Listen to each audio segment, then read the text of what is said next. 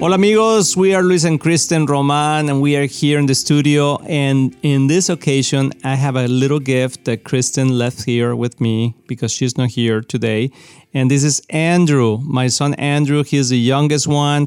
He is uh, the little the little baby uh, out of 3 and uh, Andrew, how are you? I'm glad that you're here with me today. Hey, thank you so much, Papi. Hey, hello, everybody. It's such a pleasure being here. It's an honor being in a marriage podcast. Oh snap!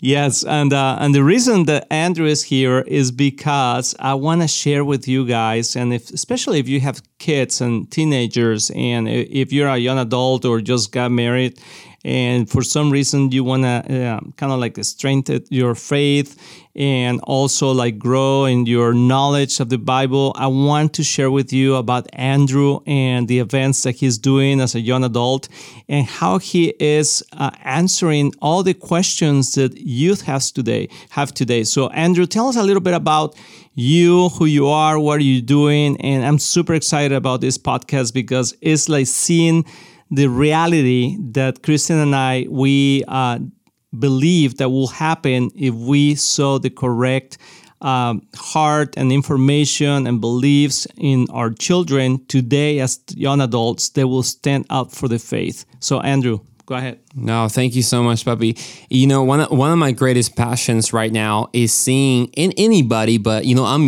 i'm i'm, I'm in my 20s so especially seeing people in their 20s like my age or teenagers being confident in believing that what they believe in is actually true.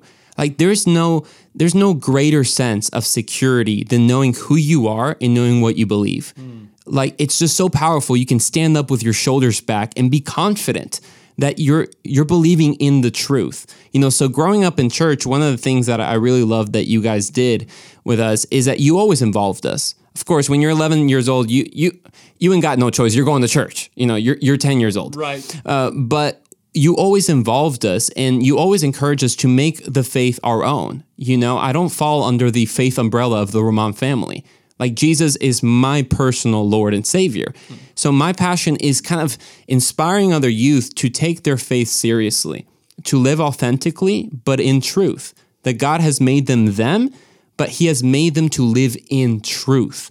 Because the world right now values authenticity over truth.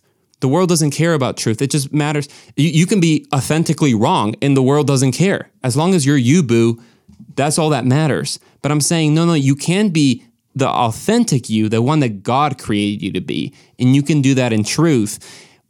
And what that what that entails in order to live that out is you got to expose a lot of the lies that we're being told by culture. And that's exactly what I love about you. That uh, even Andrew, when he was younger, uh, he started questioning it.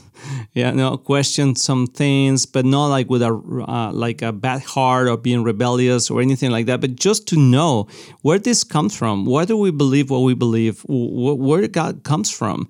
Is really heaven exist? Uh, are we really uh, two genders. I mean, I, it's like, uh, why is this people th- this people saying that they're gays, and w- w- what is that about, and why God doesn't doesn't accept that, and all those questions. And sometimes we as parents we don't have all the answers, and we can just say, you know, because because God said so, you know, or because the pastor said so, or because don't ask, just believe. And the problem today that we have is that as as our children grow and they go through uh, uh, middle school, I would say today, but uh, high school, and then they go through uh, university. Most of the kids, the statistic says that seventy percent of the of the kids that go to college, they never come back to to to to church, and there is a reason. And you were telling me, I mean, we just did a podcast in Spanish, and uh, it was very interesting. That the reason I want you to tell me the reason why. Yeah, the reason I think is because kids grow up in church being told what to believe, but they're they're not really told the why behind it. The answers usually given are cuz I told you so, cuz the Bible tells you so, and that's about it. They're not really given reasons or explanations. So when they whenever they're exposed to the world in the university, the, the university is full of explanations. They're wrong explanations, but they're explanations nonetheless. Mm-hmm. So all of a sudden, eh, you have to put yourself in an 18 year old's shoes that his whole life he's just been told to believe something, but not necessarily the why. He gets to school and what he believes is gets ridiculed, and they actually give him reasons of why they're ridiculing them. So they're like, wait a second, my professor has about a 10 point teaching, uh, as we, as we see it, or lesson of why Christianity is false. And he says, well what do you have? The Bible? And even though the Bible holds more authority, in that the, the student doesn't understand because he has no substance to his faith, unfortunately. Yes, and and some people believe that science and the Bible don't go together, that they have nothing to do with one another, not knowing that God created science and it's all over the Bible, right?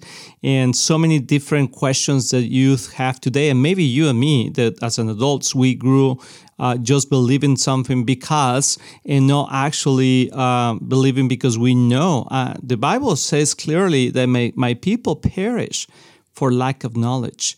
And that's something that we need to change today. And some of our kids today are so in so much danger. And some of the youth are going through these really hard narratives or listening to these narratives that really are like it's concerning. And so many parents don't have answers.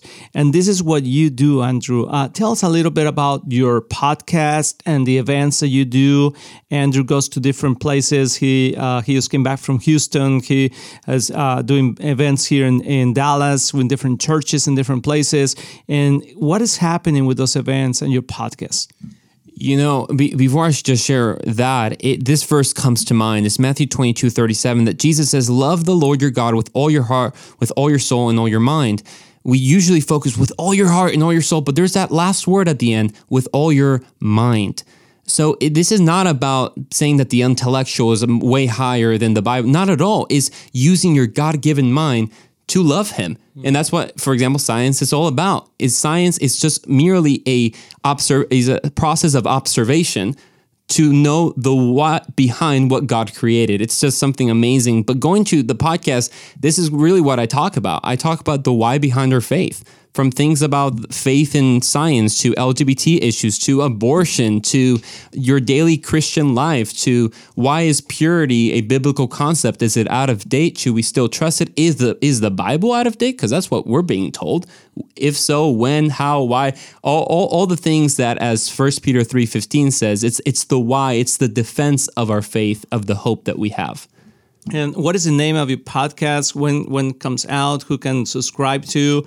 And also going to the uh, in the few minutes that we have left into the events. What are these events that really are taking off and, and, and transforming the kids mentality and kids i'm just not talking little kids because this is, these are events for youth uh, but really for me are kids so no, that's okay. You don't have to hate yourself. Uh, but yeah, so my podcast is called The Andrew Roman Show. The Andrew Roman Show is pretty uh, simple. My name is Andrew Roman. And in the events that I do, they're called Question It. And it's not so much about questioning the Bible, but it's about questioning culture and what culture has tried to teach us.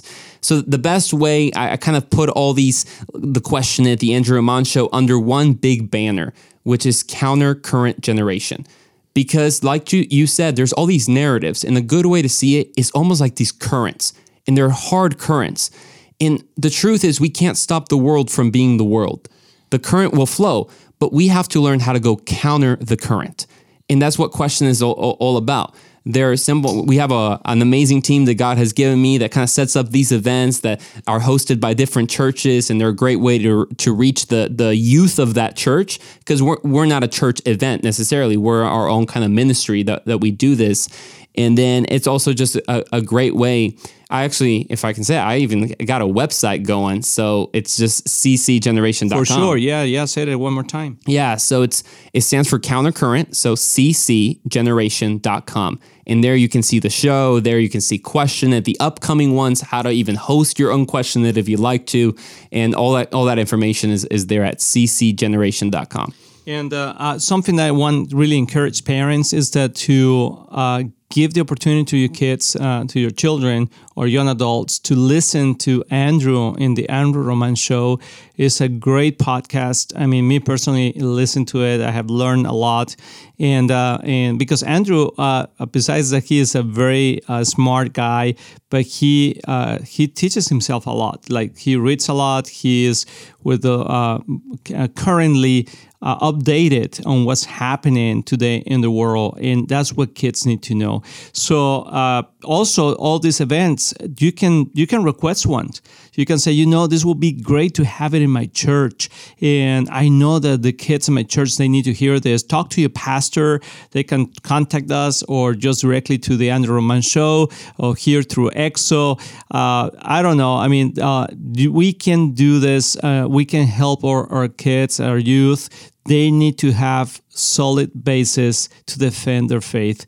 Andrew, one more thing that you want to share. I love doing this with you. I cannot believe that we are uh, doing this together and really reaching the, the world for Christ together through all these options that we have today, like the podcast, the seminar, uh, the the events. I mean, one more thing you want to share with uh, the audience? You know, this generation, whether you're calling Gen Z or Gen Alpha, it really is is is so illustrative in every generation. Is they want a movement, a movement to follow, and there's no greater movement than the movement of Jesus.